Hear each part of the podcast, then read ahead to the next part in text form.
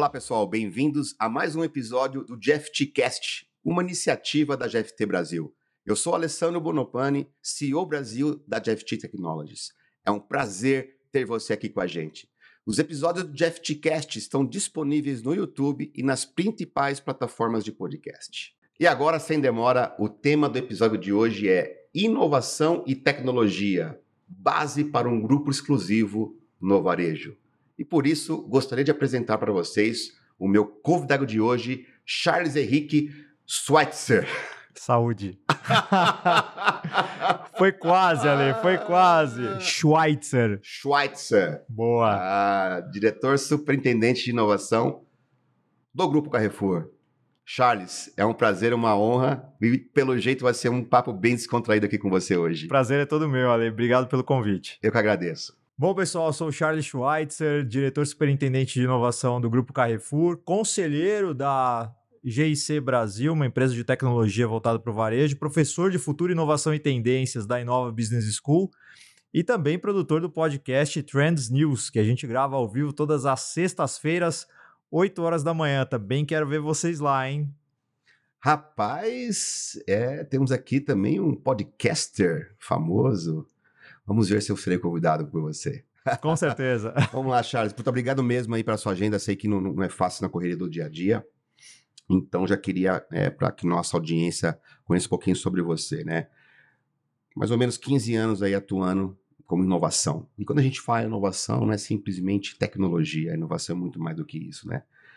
Quais são os principais desafios, né, inovação que você enfrentou na sua carreira e, e agora, nos últimos quatro anos aqui como, como head aí no Carrefour. Bom, legal, Ale. Primeiro ponto que eu acho é que não existe ainda executivo nenhum formado em inovação, assim como também não existe executivo nenhum aposentado em inovação. É de fato uma profissão que é absolutamente nova. E quando eu comecei essa história em 2012, não se tinha muita referência do que fazer. Então, as primeiras dificuldades estavam justamente em tentar construir um framework que pudesse funcionar dentro do ambiente corporativo, cometendo a menor quantidade de erros possível. Já hoje em dia, é, a principal dificuldade em qualquer organização é a primeira é convencer a alta liderança de que sim, a gente tem que incluir inovação dentro do DNA da organização e criar cultura de inovação para habilitar sejam quantos colaboradores forem a fazer a inovação acontecer dentro do ambiente. Sem este ingrediente, é impossível implantar inovação em qualquer empresa de qualquer segmento. Depois disso, sim, aí acho que vem método, vem processo, e aí a inovação tende a funcionar dentro das organizações. Mas no início, a principal dificuldade era a falta de referências, e hoje talvez seja convencer a alta liderança de que sim, existe um método, existe um processo que faz a inovação funcionar dentro das organizações. E é um ponto que você comentou agora sobre engajamento, né? Quais são as estratégias que você tem adotado para gerar esse engajamento, não só né, para a alta liderança, mas principalmente com as pessoas que você lidera? O grande problema é que tem áreas de inovação que querem resolver tudo dentro de si mesmas. Sabe aquela garagem, né? Que a gente tem no imaginário, né? Sim. Vou fazer agora a inovação acontecer aqui dentro. E não é assim que vai funcionar para a gente engajar, no caso do Carrefour, 150 mil colaboradores para fazer a inovação acontecer. Então, o processo deve começar por você capturando das áreas de negócio, das squads, uma dor, um problema real que já está mapeado por aquele time, mas que por qualquer motivo eventualmente não consegue ser priorizado para aquele momento. Você, como inovação, consegue criar as pontes, criar os meios, seja com metodologia, seja com um ambiente de inovação aberta, trazer a solução para aquele problema. E aí, naturalmente, você engaja as pessoas em co-construir essa solução junto com você. E depois é sobre dar palco e holofote para quem trabalhou com você, para quem esteve na trincheira junto com você. Porque aí você naturalmente cria aquela inveja saudável nos outros times para eles também quererem fazer. É, esse, eu só ia complementar, isso, realmente esse é o ponto, é você, as pessoas se sentirem parte disso.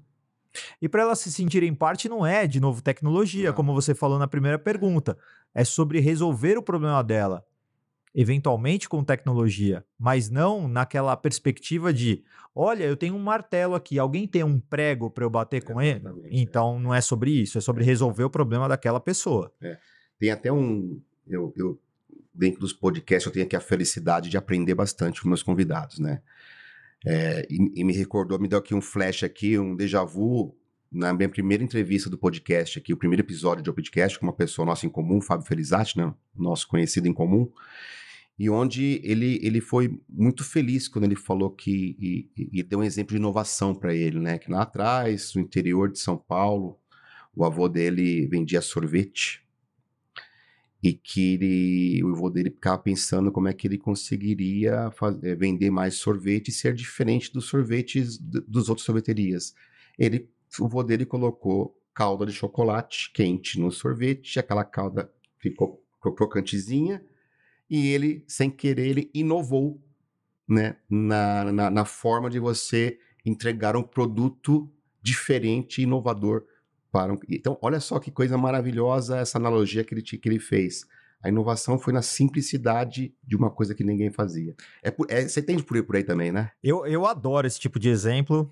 Acho que tem um que é bem emblemático. Eu não sei se você consegue referenciar links aqui nesse nosso podcast, mas se Podemos você pedir pra conseguir. Aqui e colocar links com certeza é importantíssimo. Boa, então a gente coloca aqui, ó. Não sei em que canto vai aparecer, mas depois a gente coloca aqui. Ou aqui ou lá. Vamos colocar o link para o pessoal assistir o episódio que passou até no Fantástico Pipoca do Valdir. Se um carrinho de pipoqueiro consegue chegar a ter 170 inovações, por favor, não me diga que não dá para inovar Pipoca do Valdir. na sua empresa, no seu processo, na sua vez. Uma das coisas que uma das coisas que me chamou a atenção nas inovações dele, ele mandou bordar no jaleco dele segunda-feira, terça-feira, quarta-feira, quinta-feira e etc. Só para demonstrar aos clientes dele que ele estava trocando de roupa todos os dias, demonstrando Uau. asseio imediatamente ali para o cliente. Uau! Nossa, fantástico. Fantástico. Vou, eu vou ver esse Pipoca do Valdir. Pipoca do Valdir. Não à toa o cara virou um palestrante depois. Não tem como não virar, né? E Charles, assim, uma coisa também que eu não sabia, assim, é como eu falei, aprendo bastante aí sobre, sobre meus clientes. Ah, segundo a Sociedade Brasileira de Varejo e Consumo, Carrefour é a principal empresa de varejo no Brasil. E de acordo com a Forbes, foi uma das primeiras no mundo a utilizar tecnologia blockchain para rastreio de origem dos produtos. Uau! Comenta um pouquinho para a gente desses dois temas aí, ou seja, tudo a ver, tem re- relacionado com a gente está falando de transformação digital e inovação, né? Sim, bom, o Carrefour, só para você ter uma ideia, eu falei, são 150 mil colaboradores. Isso seria o equivalente à cidade de Botucatu, É, é muita gente. É. Você só no Brasil? só no Brasil. É, se a gente fosse colocar em um ranking de cidades, o Carrefour hoje seria talvez a duzentésima, quinquagésima maior cidade em população do Brasil. O faturamento do grupo Carrefour no Brasil, somando todos os seus negócios, é de 100 bilhões de reais. Se eu transformasse isso em PIB, eu seria a quarta maior cidade do Brasil, à frente de Belo Horizonte, por exemplo. Só perdendo para São Paulo, Incrível. Rio e Brasília. Incrível. Então, de fato, a gente é o maior empregador privado do país. Esse é o tamanho. Maior que a Ambev? Maior empregador privado do país. Rapaz, eu, eu- eu achava que a Ambev ainda era. Não. Desde a aquisição do grupo Big, consolidando todas as bandeiras, o grupo Carrefour se torna o maior empregador privado do país, com toda essa dimensão, com todos esses números que eu te falei. E o caso de blockchain, de fato, ele é bastante emblemático porque é preciso rastrear uma série de insumos. Matéria-prima. A gente teve inúmeras crises no país associadas à produção de carne. Sim. E a gente começou por aí. De novo, a tecnologia é um meio para se resolver um problema real. Então, o blockchain foi associado à cadeia e ao rastreio dessa cadeia da produção de carne. Então. Qualquer animal, bovino. Qualquer bovino. animal. Qualquer animal. Então, na época em que a Polícia Federal, inclusive, deflagrou uma operação chamada A Carne é Fraca, talvez você se lembre disso. Então, foi nessa época que o Carrefour implantou a tecnologia blockchain para fazer o rastreio de toda a sua cadeia e, mais uma vez, poder se provar uma marca confiável para a população brasileira. Excepcional, excelente. É a tecnologia ao favor das pessoas, né? Sim. Que eu acho que esse é o objetivo da tecnologia, inclusive. E de resolver um problema real Exatamente. de pessoas reais. E falar para resolver problemas, ou, no caso, um varejo é um, é, é um mercado onde você tem que, a todo momento, encantar o seu cliente, cativar o seu cliente, fidelizar o seu cliente. E como é que uma marca como o Carrefour, né, consegue, ou através da sua área, através aí dos seus pares, junto com o pessoal de negócio, criar né, ou adotar experiências diferenciadas para aquela pessoa que é fã, cliente assíduo né, do Carrefour ou do grupo Carrefour, é, que não somente não perca esse cliente, que o outro concorrente ganhe esse cliente, mas principalmente por fidelizar e que este cliente passe a experiência para demais clientes.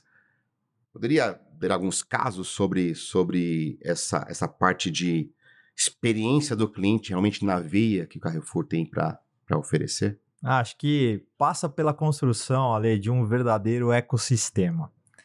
O Carrefour é bem mais do que o hipermercado. Hoje a gente também traz a loja de proximidade com o Carrefour Express, traz as drogarias, traz os postos, o atacadão para quem quer comprar em Só um volume. parênteses, cara, posto Carrefour sempre foi sinônimo de economia.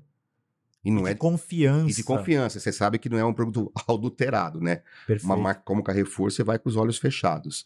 Mas eu lembro que assim, não é de hoje. Eu lembro que na, na minha época de adolescente mesmo, 18, 19, 20 anos, já tinha o posto Carrefour. É, eram poucos postos, o que eu iria, o que eu ia era em Osasco, gigantesco lá. Breve feriadão, encheu o tanque do Voyajão, posto Carrefour. Porque era realmente dava uma economia bastante, né? uma economia enorme com, né? E, e ainda, assim, tinham várias bombas, né? É, Às vezes self-service, às vezes não. Realmente é verdade, né? É- é- você comentou agora, me veio aqui de novo uma, uma lembrança, minha época de, de jovem aí, indo para o litoral e passando no posto Carrefour para abastecer o carro lá em Osasco. E embora você esteja começando a responder a sua própria pergunta, eu vou completar com o seguinte: além de tudo, a gente tem um banco. E hoje, o Banco Carrefour, em termos de cessão de crédito, chega a ocupar a quarta, a quinta, a sexta posição de mercado.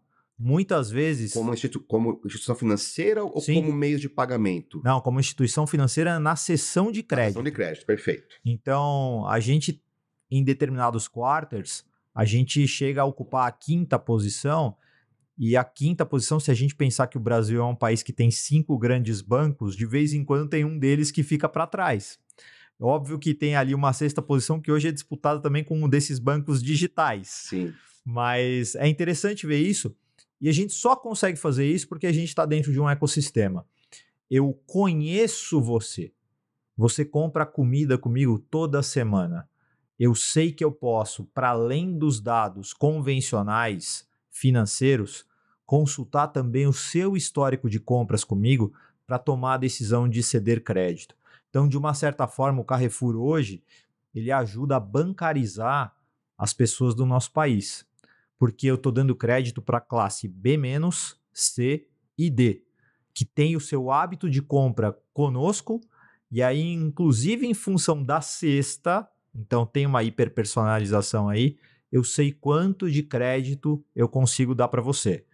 Eu vou citar dois produtos aqui. Eu gosto de sorvete, tá ali. Então, pega um sorvete de uma marca convencional. Que bom, eu vou dar um nível de crédito para você. Você compra Häagen-Dazs, talvez eu dê um outro nível de crédito para você.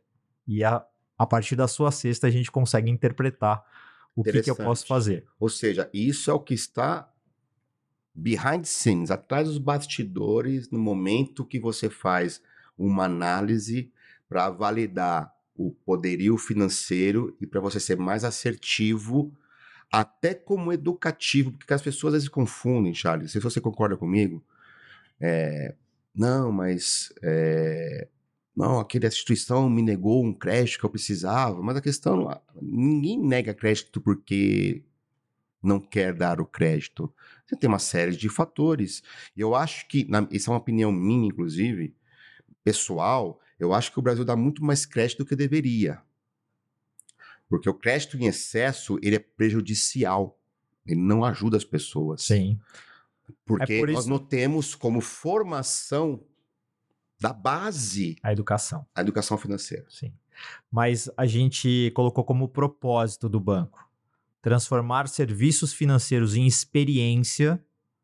E aí tem uma jornada enorme, Ale. Enorme, porque depois a gente pode voltar até, Sim. mas eu comparo o serviço financeiro hoje a joelho. Eu não sei se algum dia você acordou de manhã falando assim: nossa, meu joelho hoje está incrível, vou correr 10 quilômetros. Na verdade, eu, tenho é mais ou menos com o ombro, por causa da, da bateria, né? O meu ombro, às vezes, acorda ele mais motivado, às vezes não. Você lembra do ombro quando ele dói. É. Serviço financeiro a gente lembra quando dói. A gente não interrompe um jantar com amigos para falar do cartão de crédito. Talvez do que a gente fez com o cartão de crédito, é. Mas nunca do cartão de crédito em si. A gente começa a ficar tenso, inclusive, se a transação com o cartão de crédito começa a demorar mais do que um ou dois segundos. Mas a segunda parte do propósito é transformar crédito em qualidade de vida. Porque o nosso crédito está associado a um tipo de compra que é indispensável para o brasileiro, indispensável para qualquer ser humano, que é a compra de comida. Sim. É, é básico, né? É básico. Legal, Charles. E, e Carrefour é. Banco Carrefour, né? É uma instituição que, que, que, ele, que ele é responsável por operar todas as marcas do atacarejo, né? Que compõem aí o grupo, o grupo Carrefour.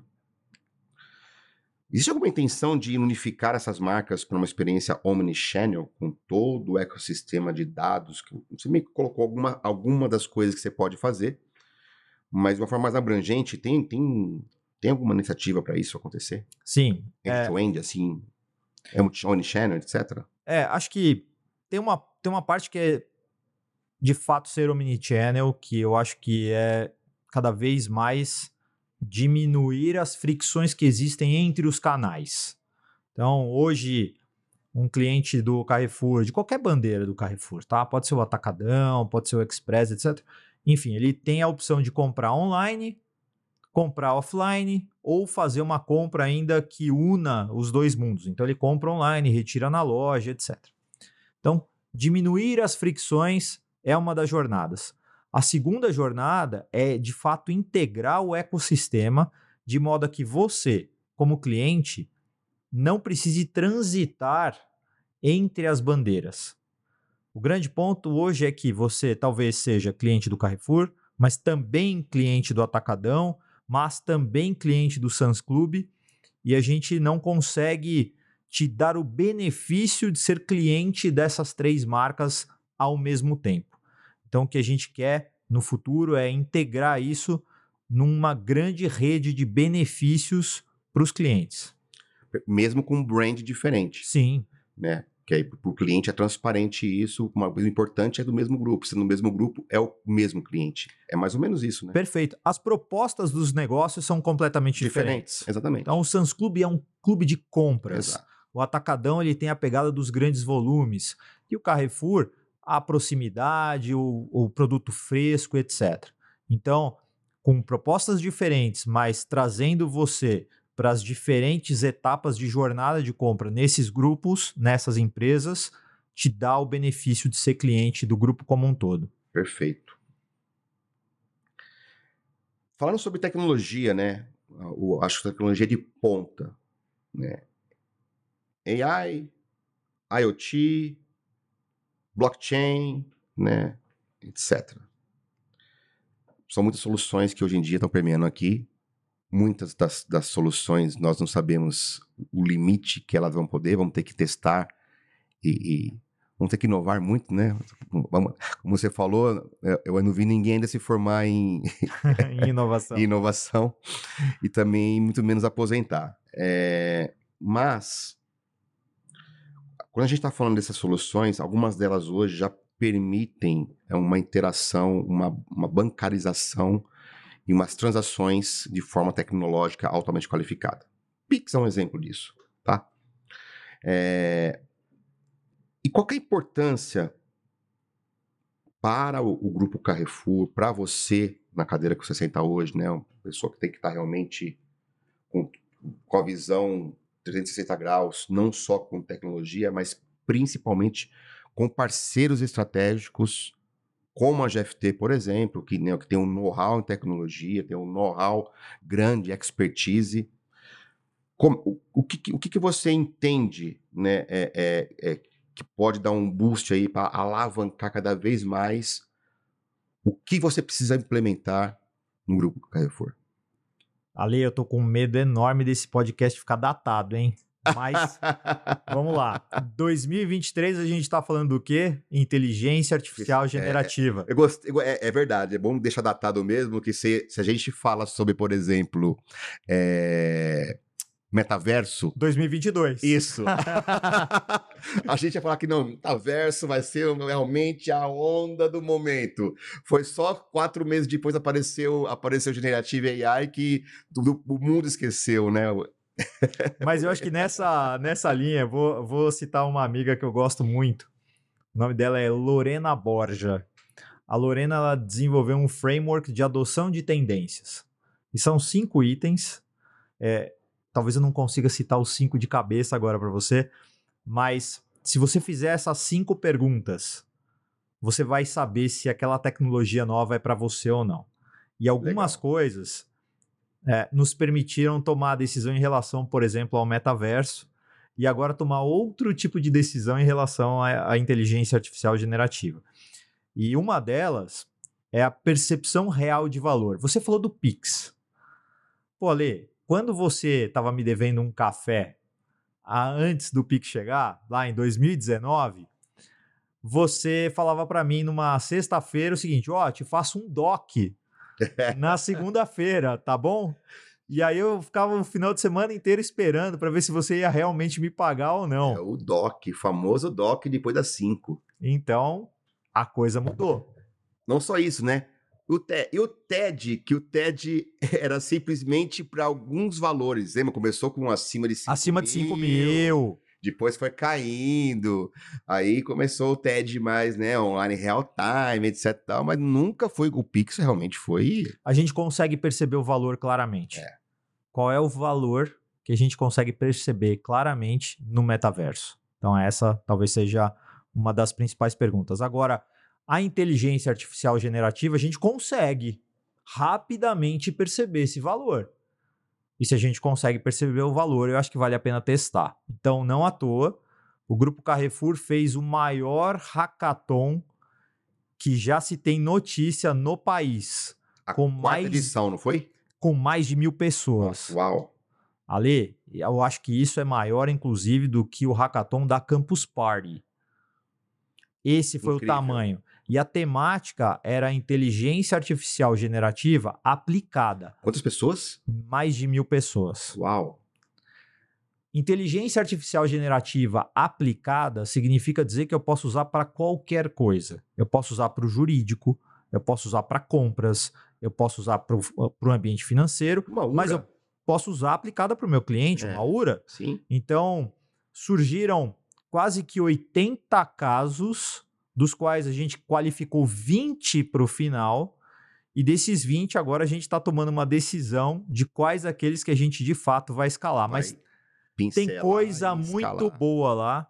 E aqui eu quero fazer já um agradecimento também a você, porque a GFT foi uma das patrocinadoras, uma das incentivadoras desse hackathon, inclusive colocou gente da GFT para trabalhar junto com a gente na construção dos cases. Eu agradeço o convite e parceria é isso, né? Tá junto, porque somos uma empresa de tecnologia. Assim, não tem como a gente não ajudar clientes nossos a fomentar esse tipo de iniciativa. Então, eu agradeço o convite e realmente foi um sucesso aqui, reverberou muito positivamente as pessoas encantadas com o nível, a qualidade, né? E principalmente os casos de uso que, que, que apareceram, que surgiram aí. E eu acho que esses casos, eles de fato eles vão ser emblemáticos para nós, do ponto de vista de uma vitrine para demonstrar que efetivamente o Carrefour é engajado com as tecnologias emergentes e para vocês de materializar um caso real de uso de IA generativa dentro do maior empregador privado do país. É, essa do maior empregador privado do país realmente é, e, é interessante, né? Os podcasts aqui a gente acaba tendo uma visão bem mais ampla, porque todo mundo conhece o Carrefour, né? Qualquer pessoa na rua que você perguntar, ah, conhece o Carrefour? Sim, conhece. Todo mundo conhece mas eu tenho certeza que essa informação de um maior empregador privado do Brasil, pouca gente sabe. Interessante essas coisas, né? Sim, sim. É. Porque às vezes a gente não tem a dimensão de quão grande é o grupo. Às vezes a gente considera que o grupo ele é apenas uma marca. É. E na verdade o Carrefour hoje ele integra um banco, integra um atacado, entrega, integra um clube de compras, então, são diversas marcas que fazem esse ecossistema ser o maior realmente incrível, do país. É incrível. Excelente. E Charles, inovações disruptivas, elas são previsíveis? Você colocou lá as cinco perguntas, né, que, que, que você usou como exemplo aqui, mas quais tecnologias você considera com potencial disruptivo para criar ou alavancar produtos ou serviços, na sua opinião? Ale, é, são mais ou menos previsíveis. O grande ponto que eu sempre digo é o seguinte: trata-se da ambidestria corporativa na sua essência, tá? Então, eu adoro essa palavra, ambidestria corporativa. E aí eu vou desmistificar aqui para o pessoal que está ouvindo o podcast. lado esquerdo do cérebro é o nosso lado racional, nosso lado da eficiência, o nosso lado incremental. Eu, como bom palmeirense, é ao lado da cabeça do Abel Ferreira. Perfeito. Pronto. Eu sou São Paulino, tá lá. lá... Não, mas não foi de sacanagem. Justo hoje não foi de sacanagem. Pô, a, gente tá sa... a gente tá saindo de um 5 a 0 pro Palmeiras. Esse cara me evoca esse assunto, mas tudo bem. É... Lado esquerdo do cérebro, nosso lado incremental. Lado direito do cérebro, nosso lado criativo, nosso lado disruptivo, nosso lado exponencial. Ale, vou fazer uma pergunta agora para você, vou te deixar na saia justa. Oh. Se você sair agora, levantar agora, largar o microfone aqui e der 30 passos lineares de um metro. Primeiro passo um metro, segundo passo um metro, terceiro passo um metro. Aonde você chega aqui dentro do escritório da GFT? Linear? Linear. 30 passos, um metro cada um. Aonde você chega? Na recepção. Boa. Vamos para o lado direito do cérebro agora, lado exponencial. Ok. Primeiro passo, um metro. Segundo passo, dois metros. Terceiro passo, quatro metros. Quarto passo, oito metros. 30 passos exponenciais. Aonde você chega saindo da sua cadeira agora? Cara, eu chego em Sorocaba na minha casa. Depois de dar 13 voltas no planeta. É isso.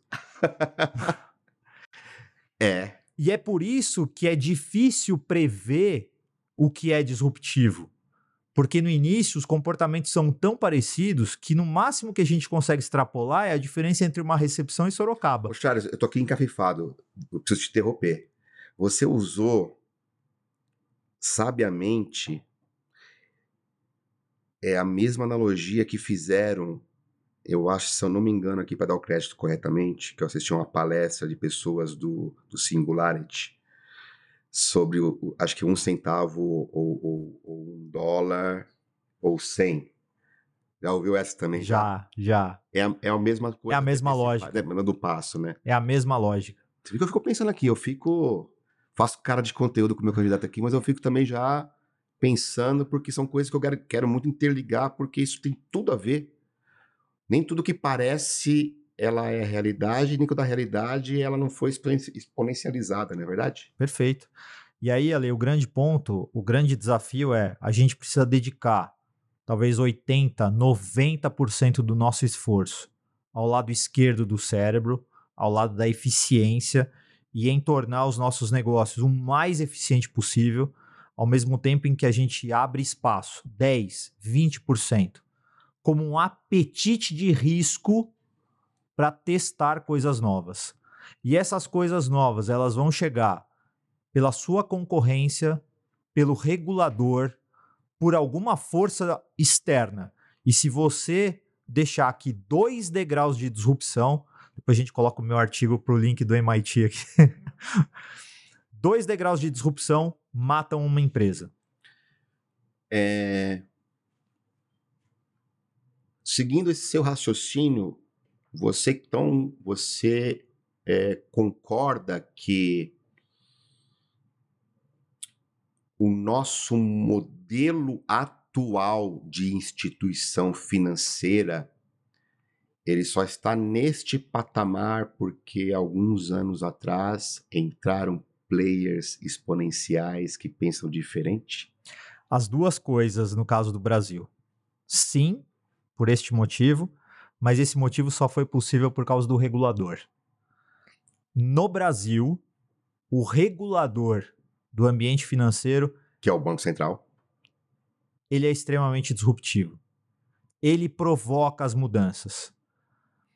Tem um, um, grande professor da Inova Business School, o nome dele é Luiz Rasquilha, ele cunhou a quarta lei de Newton, que diz mais ou menos o seguinte: o corpo que está na cama quentinha tende a ficar na cama quentinha enquanto ela estiver quentinha. Então, o Banco Central, o regulador, ele vem e muda as regras para permitir que aconteçam coisas como essa. Então, permitiu a chegada das fintechs, permitiu o Pix, agora está permitindo o Drex e outras coisas pela frente. Então, é o regulador que puxa a transformação do setor aqui no Brasil, diferente, por exemplo, do que acontece nos Estados Unidos, onde o próprio mercado desenvolve isso, mas muito parecido com o que acontece na Irlanda, onde também é o regulador que puxa isso.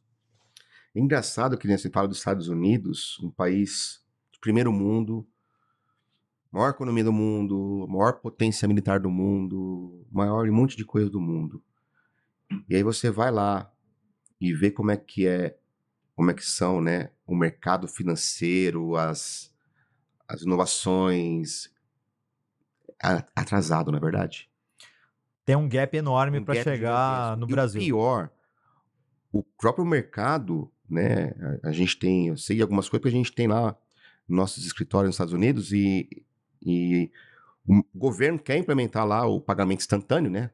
Sim. A gente quer Pix, mas lá pagamento instantâneo. E não é todo banco que está afim de ter isso, por incrível que pareça. Como é que uma instituição financeira não consegue enxergar valor no meio de pagamento instantâneo que você consegue é, comprar uma bala no farol só pegar o Pix e você ajudar o, a economia a girar, até para a pessoa que tá, está na informalidade, mas está trabalhando, né? Em um maior mercado do mundo, você tem barreiras para quebrar, porque acho que é o mindset ainda é muito é, moda antiga, né? O famoso old school. É isso, né? Olha, o grande problema é que o rock morreu e a culpa não é, não é da organização do Rock in Rio que escalou para a próxima edição. A culpa é sua. Não, isso a gente vai cortar.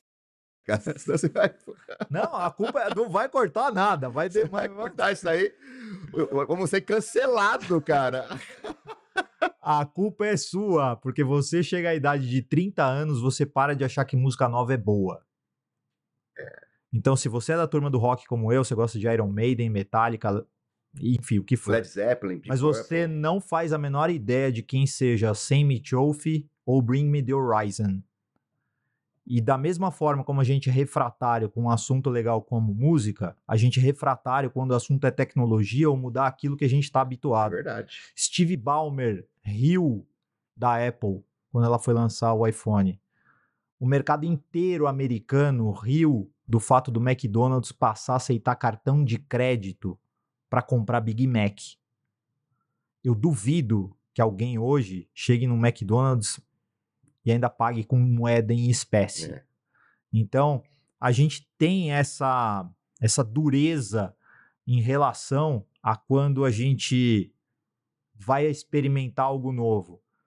Você deve ter levado algum tempo para criar sua primeira chave Pix. É que hoje, para a gente, a gente não vive mais sem. Não, sabe que não, né? É, é...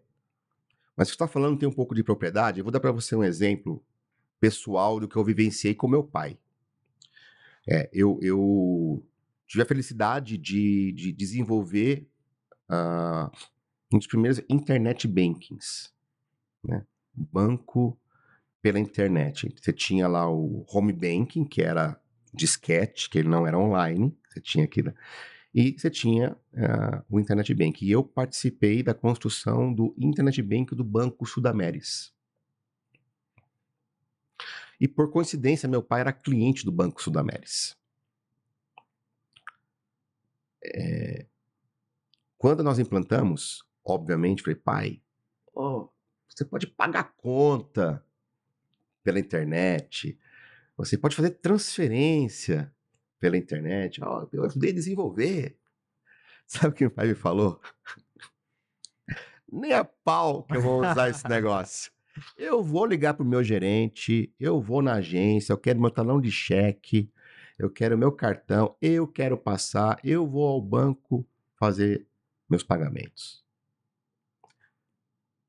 E meu pai, financeiro de empresa, você, o filho, né, trabalhando em tecnologia, não acreditava. É natural, e que você está colocando, só corrobora que você me disse agora sobre que as gerações mais antigas, ao longo do tempo, elas vão. É, é tanto. Acaba sendo tão normal, natural algumas coisas que elas se tornam parte do dia a dia e essa quebra de paradigma de mudança é muito difícil. Que eu acho que não acontece hoje com as novas gerações, porque as novas gerações hoje, desde a escola, elas estão aprendendo coisas novas o tempo todo e já nasceram no mundo digital. Mas a nossa responsabilidade como adultos é continuar aprendendo de forma indefinida. É isso. É o lifelong learning. Não é isso. Mas aonde eu quero chegar é, puta, assim, existem coisas que você fala assim, puta, cara, eu não tô naquela fase de querer mais aprender esse tipo de coisa. Mas claramente existem coisas que você tem que aprender mesmo, porque você vai ficar muito para trás. Porque eu ficar para trás antigamente, o delay entre uma inovação e outra era gigantesca. O delay hoje é negativo. Sim. Neste momento, nossa conversa já estão criando coisas inovadoras já no mundo inteiro. Há coisa de duas semanas, um moleque de 14 anos nos Estados Unidos desenvolveu um sabonete capaz de ajudar na cura do câncer de pele. 14 anos. 14 anos se a tecnologia está acessível dessa forma para permitir que estudantes de 14 anos testem coisas desse tipo, eu não vejo mais limite, não vejo mais barreira. é verdade. Interessantíssimo, cara. Você comentou aqui no começo, né, que você é, você é palestrante e, e, e eu gosto muito de pessoas que, que, que primeiro têm a coragem de estar no palco, né? Já fui palestrante também, você é, você sabe quão difícil é dá frio na barriga, né? A audiência, porque é uma responsabilidade, as pessoas estão lá realmente para te ouvir, né? Mas então, primeiro, fica aqui minha, né, é, realmente minha. Te parabenizando pela coragem de ser, de ser um palestrante. E para as pessoas que querem um dia, que tem, tem conteúdo, é, consegue num bar conversar naturalmente, mas não consegue, né? É, é, é, estar no palco? Qual sugestão você daria para esses futuros gestores de inovação para realmente perder o medo, para realmente. A gente não pode ter medo de mostrar conhecimento ou de, ou de repassar conhecimento para as pessoas. Qual que é o, você como palestrante, o que, que você dá de, né, nossa audiência aí, estão vendo as dicas valiosas? Teste com ouvidos neutros. Ale, todo mundo aqui dentro da GFT já sabe como você deve soar. Na sua casa, todo mundo já sabe como você deve soar. Se você levantar a voz um pouquinho mais ou abaixar a voz um pouquinho, se você falar mais rápido ou mais lento, as pessoas vão estranhar. Um ouvido neutro, não. Então, teste conceitos, elementos, formas de falar com pessoas que nunca te ouviram. A próxima recepcionista de um prédio, alguém diferente num café, alguém que você acabou de conhecer. Teste com ouvido neutro e vá moldando a sua forma de falar até que ela te permita, com segurança, assumir esse papel de palco, de holofote, para você estar tá lá representando você mas também a empresa que você defende. Não, boa dica, gostei. Vendo por aí, eu acho que se você, primeira coisa, para ser um palestrante é, ou passar qualquer conhecimento, a principal coisa que você tem é o conhecimento, só isso. O resto ele sai na emoção, sai na, na veia. Sim. Né? Ô, Charles, o tempo passou rápido aqui voando, mas antes de me despedir de você, eu, eu vi aqui que você tem aqui alguns hobbies, né? Entre eles, né, corredor de kart, cara, eu amo kart também. É, e você é triatleta. Essa eu não sabia, você é um triatleta. Que lições você tira? Porque, obviamente, ser um triatleta é, demanda muito mais do que só ter disciplina. Imagino que deve ser. Quero ouvir muito dizer aqui. O que, que, é, o que, que eu canto tanto cartismo como a, a, a, parte de ser um triatleta te ajuda no, na, no seu dia a dia, na sua profissão aí como, como, como cara de inovação e tecnologia? Legal, acho que primeiro falando de automobilismo, é. de uma forma mais ampla, eu acho que é nunca desistir do seu sonho. É, eu, na minha infância, cresci vendo Nelson Piquet e Ayrton Senna. Que, by the way, eu sou, sempre fui mais fã do Nelson Piquet do que o Senna.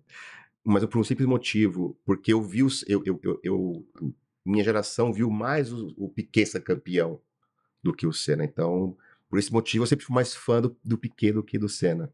Mas eu sei que eu sou caso raro. Tenho, a maioria da minha geração era muito fã do Senna. Não é que eu não era fã, não. É que é, eu comecei a assistir Fórmula 1 vendo o Piquet ganhar. Eu acho que eu também. É. É, meu pai me, me levou a esse, a esse hábito e eu vou te confessar que eu ainda sou mais fã do Schumacher do que de todos eles. Mas é, o meu sonho era ser piloto de Fórmula 1. É um pouco difícil. Pouco não, né? Muito difícil. Mas eu pilotei a BAR Honda, que foi do Jenson Button. Ah, é? Então, qual é o Onde? limite para o sonho, né? Onde? Na Estônia. Caramba. Cinco voltas a bordo do carro. Carro full. Carro full. Essa foi talvez a experiência mais incrível que eu tenha vivido na minha vida e Você de fazer, fato. Fazer tempo ou passou vergonha lá? Não, consegui andar na frente de muito finlandês. Fui matéria de jornal na Finlândia, inclusive. Que legal! Caramba! então, qual, qual é o limite, né, para você de fato perseguir o sonho? É óbvio que eu não desenvolvi uma carreira no automobilismo? Muito caro, né? Assim, não, não existe condições minimamente. É, é, muito raro as pessoas que conseguem sem, é, sem nenhum patrocínio. Mesmo o Rubinho, mesmo, mesmo o pai do Rubinho lá tendo condições e tal, mesmo para ele foi difícil. Os próprios Fittipaldi também não foram. Não foi fácil nem para eles, né? Tava vendo a história do Tony Canaan. O Tony Canaan, o pai do Rubinho, que abraçou ele, que perdeu, perdeu o pai, pai cedo. Então você percebe que, mesmo para quem tem pedigree, financeiramente é muito difícil, né? Mas nada é impossível, Ale. Não. Eu pilotei um Fórmula 1, então... Caramba, essa também... Só novidade, que excelente. E como triatleta, assim, para além da disciplina, e essa é a parte talvez mais óbvia, porque você precisa treinar duas vezes por dia, natação, corrida, ciclismo, musculação, etc. Eu acho que por mais que ele seja um esporte individual, porque na hora do triatlon você tá ali sozinho, ele é extremamente coletivo. Ninguém tá ali para derrubar a concorrência, a pessoa que está do lado, e talvez esse seja um dos esportes que mais una as pessoas, os praticantes, em torno de fazer com que todo mundo possa ter o melhor dentro da sua prova. É muito difícil, Ali. Assim, um, o Ironman 70.3, eu completei ele em seis horas. Cara, você, você é a segunda pessoa na minha vida que eu conheci sendo Ironman. A primeira, não sei se você conhece, deve conhecer. Esse mundo deve ser pequeno, né? Não é todo mundo que faz o. Ah, que você fez esse semana? Eu fiz um Ironman 70.3.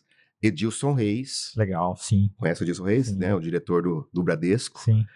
É, Ironman também, né?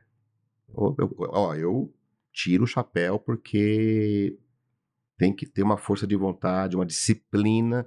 Ele me falava que ele acordava quatro da manhã. É isso. É isso. A parte da disciplina é, Gente, quatro da manhã. É, Em, em contrapartida, é, tem algumas coisas que, que se tornam quase que mantras que são interessantes da gente entender. O pessoal pergunta se o Ironman é difícil. É muito fácil o Ironman. Pra quem tá preparado. Tão simples quanto. O dia da prova é o dia de você pegar sua medalha. O Ironman você venceu Na- nos seis Na- na meses, nos preparação. nove meses de Eu preparação. concordo plenamente. É, plenamente, plenamente. E, e é um exercício diário. é- é- outra pessoa que eu aprendi bastante, que falou, uma- um- eu- que palestrou para GFT há uns dois ou três anos atrás, dois anos atrás, o Bernardinho. Também é um cara incrível, assim, é, oportunidade de conversar com ele, e uma, uma coisa que me chamou a atenção. Eu falei, cara, não é possível. Ele- O que que é com vergonha? É, uma auto-vergonha, assim. É, ele até hoje, até hoje, aonde ele estiver dormindo, ele acorda de manhã, ele arruma a cama.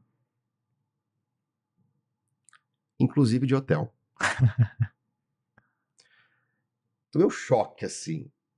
E ele falou assim: eu faço isso por dois motivos. É, o primeiro é para manter a minha disciplina e nunca me tornar soberbo para onde eu cheguei. Cara, você olha assim, você fala assim. Preciso fazer uma reflexão de muita coisa na minha vida também. E esse tipo de conversa cada vez mais nos ajuda, sim, a nos tornar uma pessoas melhores, justamente por pela simplicidade. Porque quando nós somos mais jovens, a gente acha que para ser uma pessoa importante tem que estar brilhando, tem que estar né, sobre os cascos, tem que fazer isso, aquilo, tal. Não, pelo contrário, as pessoas que têm mais sucesso na vida são as pessoas que mais têm a humildade e as coisas mais lean. É meio que uma puleta que você vira quando você fica mais experiente, né? É isso. Eu acho que é bem isso mesmo. E eu adoro Bernardinho. Eu sou, eu sou fã de vôlei. Eu jogo vôlei até hoje também. Eu, Meu ombro não deixa mais, eu joguei muito vôlei na minha vida. eu ando tomando um pouco de anti-inflamatório É. para poder continuar jogando. Mas eu gosto muito do, do- de vôlei, sempre acompanhei, acompanhei a carreira do Bernardinho, vibrei com as nossas seleções de prata, de ouro. É, recentemente tive em Brasil e Ucrânia, lá no Maracanãzinho. Classificação difícil para a Olimpíada de Paris, mas jogos incríveis. Jogo até hoje, já joguei de líbero, hoje jogo de oposto. É, de fato, assim, é, é o esporte coletivo. E acho que quando a gente transporta para nossa vida, para nossa carreira corporativa, essa coisa do coletivo ela tem que imperar. Então, quando a gente está falando de inovação, sobre metodologia, sobre processo, é natural que eu apareça um pouco mais. Quando a gente está falando de caso de sucesso, não sou eu que tenho que aparecer. É quem confiou a nós o problema e a possibilidade da gente trabalhar em conjunto. Porque essa pessoa correu o risco de fazer algo diferente pelo seu, pela sua jornada, pelos seus processos, para mudar a forma de trazer resultado para a organização. Então é ela que tem que aparecer. E nós, como inovação, devemos dar o palco e o holofote para essas pessoas que estão se arriscando a tentar fazer algo diferente pela organização, pelos seus processos, pelos clientes. Perfeito, perfeito. Cara, obrigado, que papo bacana. Eu tenho certeza aqui que nossa audiência deve estar aqui realmente. Poxa, acabou, o papo estava bom, também acho. Tá? Mas queria muito agradecer o seu tempo. Sei que realmente é para estar aqui. A agenda do executivo não é fácil, então sempre comento que fico privilegi me sinto privilegiado de ter pessoas uma agenda tão apertada que estão aqui dedicando para compartilhar histórias maravilhosas. Aprendi muito, muito conhecimento que não tinha, né? Obtive com você. Não sabia desses seus dotes aí de, de triatleta, né? Então, parabenizo também né, pela dedicação. Né? Tirar o chapéu é realmente não, não é uma coisa fácil, tá? E queria aqui também falar para nossa audiência, obrigado né, por mais um episódio de FTCast. Espero que tenham curtido, aproveitado os temas que nós discutimos aqui, tá? E, e para finalizar, Charles, quer deixar o último recadinho aqui para nossa audiência? Deixo. Frase que eu uso como inspiração sempre e deixo de presente para vocês. A sua última melhor experiência define a sua próxima expectativa. Excelente. Charles, mais uma vez, muito obrigado. E foi muito legal contar com você que acompanhou esse GFTcast comigo, Alessandro Bonopani. Você gostou? Compartilhe o link do episódio, faça esse conteúdo chegar aos seus amigos. E não esquece de seguir a gente. Nós estamos em todas as redes sociais: LinkedIn, Instagram, Twitter, YouTube, Facebook e agora também estamos dentro do nosso blog no site gft.com. Nós vamos adorar receber os seus comentários nas nossas redes. Vai lá, deixa o seu recado. Até logo, pessoal.